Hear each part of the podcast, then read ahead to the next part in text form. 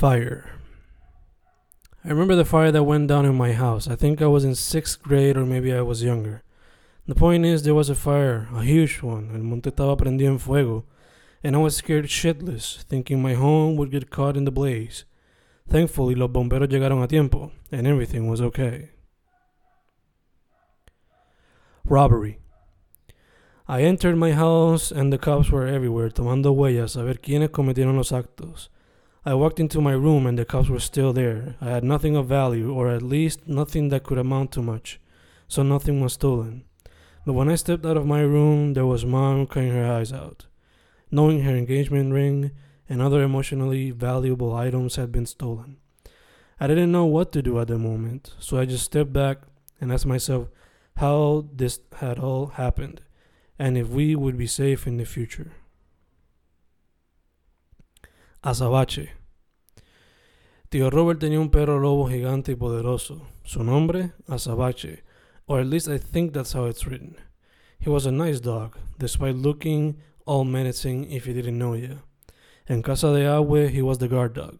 He had el patio entero to run free, all while protecting Abuela from what could have been potential robberies or God knows what else. But, sadly, when Azabache was taken to Tio's house on the other side of Santa Isabel, the less criminally infected by today's standards, if you can put it like that, Azabache was killed. I think someone was trying to rob Tio, and Azabache, being the loyal dog he was, tried to protect the property, but sadly he was poisoned. Tio cried that death. Titi Madeline cried that death. My primos Robertito, Eduardo, and Laurel cried that death. Abuela cried that death. Heck, everyone in the Correa clan and its affiliates cried that death. That beautiful, nurturing dog didn't, re- didn't deserve to die that way. But sadly, crime knows no bounds. Espinaca. We thought we would get strong like Popeye, but instead, what we got was a weird taste in our mouths. Wicked Correa dance moves en una calle Santa Isabelina. I didn't know shit about dancing, pero cuando empezamos a bailar en esa celebración de Año Nuevo, some sort of energy was let loose en esa calle Santa Isabelina. Se nota que eres nieto de Baldo, me dijo, and that's how I knew where the energy came from. El canasto del patio. Cuando chiquito me pasaba jugando básquet todos los días en el canasto del patio. Tuve muchas competencias con papi. El que haga más tiros de tres gana. Papi siempre ganaba, hasta que fui creciendo y le quité el trono, y eventualmente empieza a practicar donqueo. No lo hagas con frecuencia, un día de esto vas a romper el canasto. Al canasto le caía lluvia todos los días y poco a poco le dio moho. Se veía claramente, la parte de abajo casi no se sostenía. Pero a mí no me importaba, yo seguía donkeando y por suerte el canasto nunca me caía encima, aunque tuvo sus días. Pero yo rápido lo detenía. Pero, eventualmente, llegó un día donde tuve que decirle adiós al canasto del patio.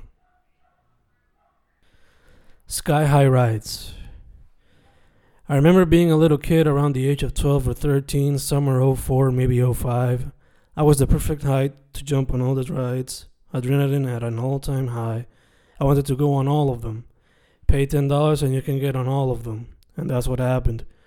I got on all the sky high rides, all the teen rides, all the adult rides, from the martillo to the bow to the tazas and la paratrupa, aka la sombrilla. Yelled all day, tears of joy too. Got home, felt like mute, but it was all worth it. Now I look at my little cousins, enjoying the rides too, and hope they get to do it as many times as I did it, because there's no way to explain such a feeling. Booby. Funny how life works. You talk with an old friend on the telephone and you don't recognize her until she reminds you of a meaningful experience you shared as a high school teen. Respect. Alex, CRVP, and I always loved and respected the sport of skateboarding. Then one day I tried to actually skateboard. I ripped my pants when I fell off the board and ended up doing a split. I've never tried skating since that day. I've just admired it from the sidelines. That's called respect. The band that lasted one day. There we were, extremely sure we would have our own metal band. Oh, yes, we were sure. Chewy was playing drums while Alex and CRVP tried to sing some of Alex's lyrics, and I wrote down multiple band names. We didn't have a set genre, we just knew we wanted to do a metal. To this day, I still remember we wanted to mix some Him, Mago de Oz, Maiden, and Sabbath. It was a fun idea, but none of us, except for Chewy, knew how to play an instrument. At least we had fun, and Chewy entertained the mere thought of us being musicians. Bleachers 2 As a basketball player, I was always one to play fair and focus on defense. But sometimes others can go a bit too wild, like the one time a coach's daughter went for a steal, but actually pushed me all the way to the bleachers when I was around 10 or 11. I guess her dad told her to be ruthless. No me estaría raro. I didn't cry or anything. Much like the audience, I was just in shock that she just pushed me into the bleachers. Rock stars. As kids, people always ask you what you want to be when you grow up. Alex and I would always reply, rock stars.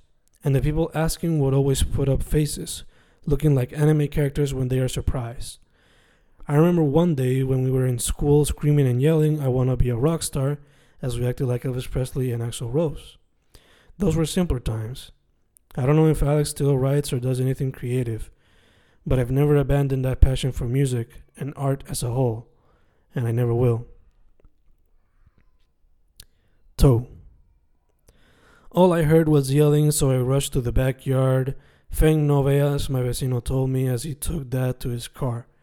During the next few days, I stayed with my cousins, and when mom and dad came back, I had seen what happened. He lost his toe. Days later, mom and I found his toenail lying around the grass. Los quince de mi ex.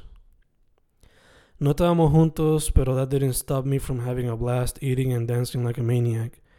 Every time I see pics of that day, I'm teleported to that night where I didn't give a fuck about anyone but me and my friends.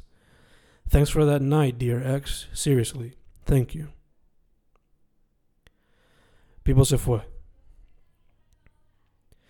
Dad had rushed with people to the vet. Rick and I just waited for him to come back, patiently raking the leaves off the front yard. When he came back, all we saw was tears coming down his eyes, and he said, People se fue.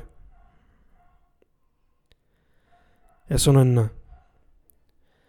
I had never kissed a girl before, but my girlfriend at the time had, so I imagine she knew how to do it. I admit I was scared, so one of our mutual friends encouraged me to do it. It was really weird though. Everyone was staring at us, so she just told us, Dale, eso no es nada. So my girlfriend and I kissed, and it really didn't feel like much. Se le mueven los ojos. I had never been to that place before, but it was a special occasion, and as the saying goes, special occasions deserve a celebration. Or at least that's how I think it goes. Anyway, being at a special occasion and a special location, mom wanted me to eat something different, despite my want of eating arroz con habichuelas y pollo. So she ordered me arroz con habichuela y pescado. I had never seen a fish with its entire head, and I don't know if it was my imagination, but I thought I saw its eyes move. So I quickly told mom, se le mueven los ojos. But she just replied, come. And I just got pissed off and didn't eat anything for lunch that day. Esto es del diablo. I was selling Pokemon cards, 25 cents a pop, but the school authorities immediately called for me and they told me eso es del diablo, killing my business at the same time. My childhood English teacher. I remember that dude being the best English teacher in school. He was the one who made me love the language. One day as a teen, mom called me into her and dad's room, and she told me how that teacher had been arrested for child rape. I guess I did well by avoiding going to his house to play video games. Catch 'em all. I don't know if kids went crazy for Pokemon as I did. But I remember being a young lad, acting like those monsters actually existed, and I used the Pokeballs I bought at stores or from fast foods, and I pretended to catch 'em all, taking into consideration their descriptions from the Pokedex. I remember capturing a Bulbasaur, Geodude, Weedle, and Caterpie. It was kind of silly, but childhood imagination can provide the best memories.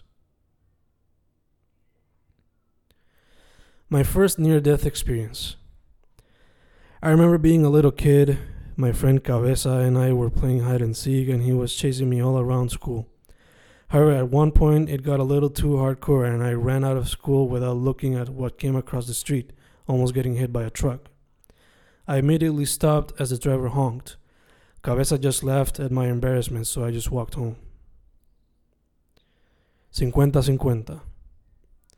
50-50, the coach would yell every time we would score, and defense was required, and by applying this strategy, we were the first basketball equipo San Germeño to go to the playoffs in a while. Dog bite. I don't have the physical scars to prove it, but I do have the mental scars. I remember that shit like it was yesterday. But that's what happens when you jump into uncharted territory. You can get your arm bitten by a dog that's bigger than you. Downhill madness. As kids, my vecinos and I were always challenging each other, pushing each other to the limits. But this one time was pretty stupid. We were driving down the hill of our street in their Batman tricycle and while they knew when to stop, I was too stupid to accurately time it. So when I tried to stop when a car was coming on the side of the road, I ended up with a huge cut on my right knee. That was the last time we did that, but not the last time I did such a stunt, as I did it once again as a teen with the scooter I got from my parents on Christmas. I didn't get hurt that time, even when the skates were higher. But my parents did give me some noise, and I never did anything like that or at least I haven't yet. Espalda.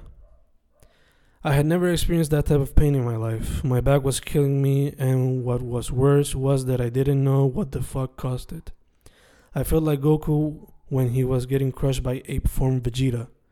It was crazy. I remember being in the hospital and yelling que alguien me inyecte con algo para que se me quite este cabrón dolor que tengo. I immediately knew I shouldn't have done that but I was desperate and needed some treatment. I never truly understood what happened to me that day, but it was a terrible experience I'll never forget. Girls.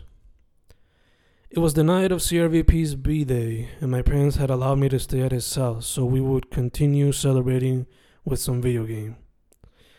But that was the one thing we did the least. We just talked and talked that night.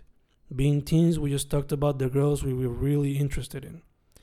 We even confessed to liking some of the same girls and being stupid teens.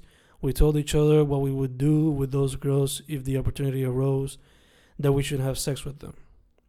It was an interesting night to say the least. One of the most sincere nights I've lived through.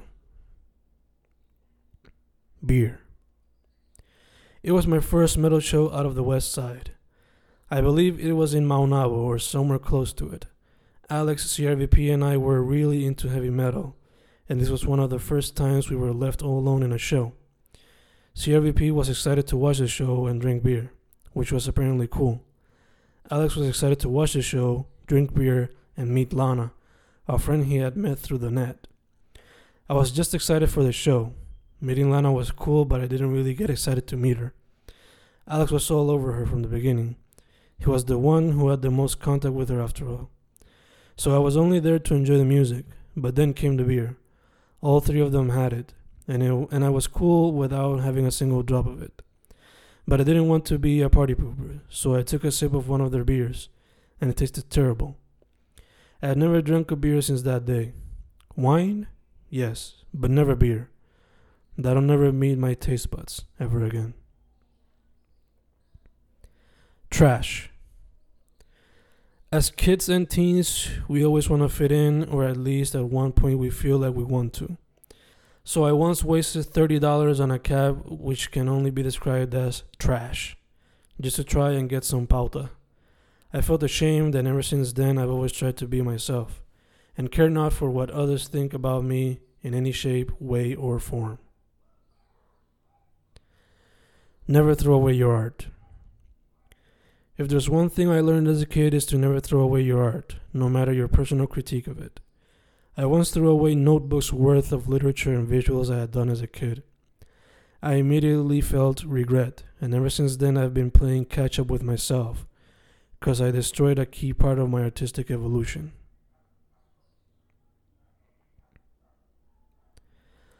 I was just confused. I barely remember that day, but here it goes. I was around 13 or 14, and I studied in a private Catholic school.